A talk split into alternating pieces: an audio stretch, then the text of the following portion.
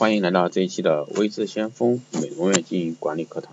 那今天呢，继续给大家带来十八个故事啊，是第三集。那第五个故事呢是积极与消极。有说的是呢，有位秀才啊，第三次进京赶考，住在一个经常住的店里。考试前呢，前两天他做了三个梦。第一个梦是梦到自己在墙上种白菜。第二个梦呢是下雨天，他带了斗笠还打伞。第三个梦呢是梦到跟心爱的表妹啊脱光了衣服躺在一起，但是背靠着 背靠着啊。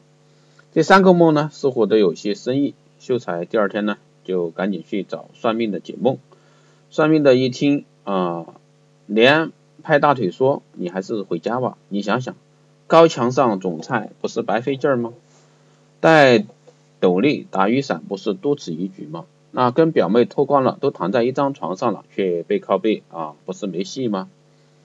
秀才一听呢，心灰意冷，回店收拾包袱啊，准备回家。店老板呢就非常奇怪了，问：不是明天才考试吗？你怎么今天就回乡了？秀才呢如是这般说了一番，店老板乐了，哟，我也会解梦的，我倒觉得你这一次啊一定要留下来，你想想看。墙上种菜不是高中吗？对吧？戴斗笠打伞不是说明你这次有备无患吗？你跟表妹脱光了背靠背躺在床上，不是说明你翻身的时候就要到了吗？那秀才一听呢，更有道理，于是呢，精神振奋的去参加考考试啊，居然中了一个探花。那这个故事呢，带给我们是什么呢？那积极的人呢，像太阳，照到哪里？哪里都亮。消极的人呢，像月亮，初一十五不一样。想法呢，决定我们的生活。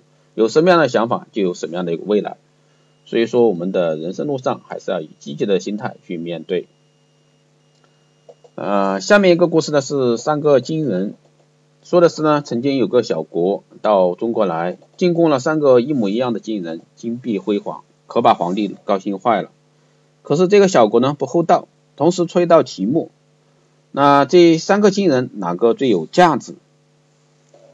皇帝想了许多办法，请来珠宝啊珠宝匠检查称重量看珠工，都是一模一样的，怎么办呢？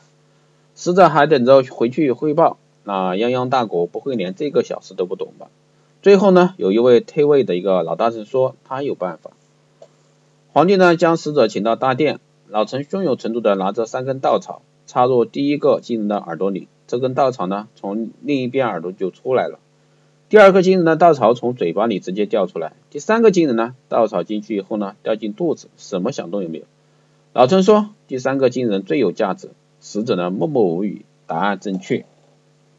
这个告故事啊，告诉我们，最有价值的人不一定是最能说的人啊。老天给我们两只耳朵，一个嘴巴，本来呢就是让我们多听少说的。善于倾听，才是成熟的人最基本的素质。啊，这两个故事呢，用在我们职场上啊，是特别的一个经典，特别是管理过程中啊存在的一些问题。那我们很多时候作为一个美容院的经管者呢，更多的时候是多听啊，多听，多聆听，多聆听下面的人说些什么，这个才是王道啊。好的，以上呢就是今天带给大家的两个小故事啊，希望对大家有所参考意见啊，更多的。内容呢，可以后台私信留言，也可以加微信四幺八七七九三七零四幺八七七九三七零，备注电台听众，可以快速通过。更多内容关注新浪微博微知先锋，获取更多资讯。好的，今天这一期节目就是这样，我们下期再见。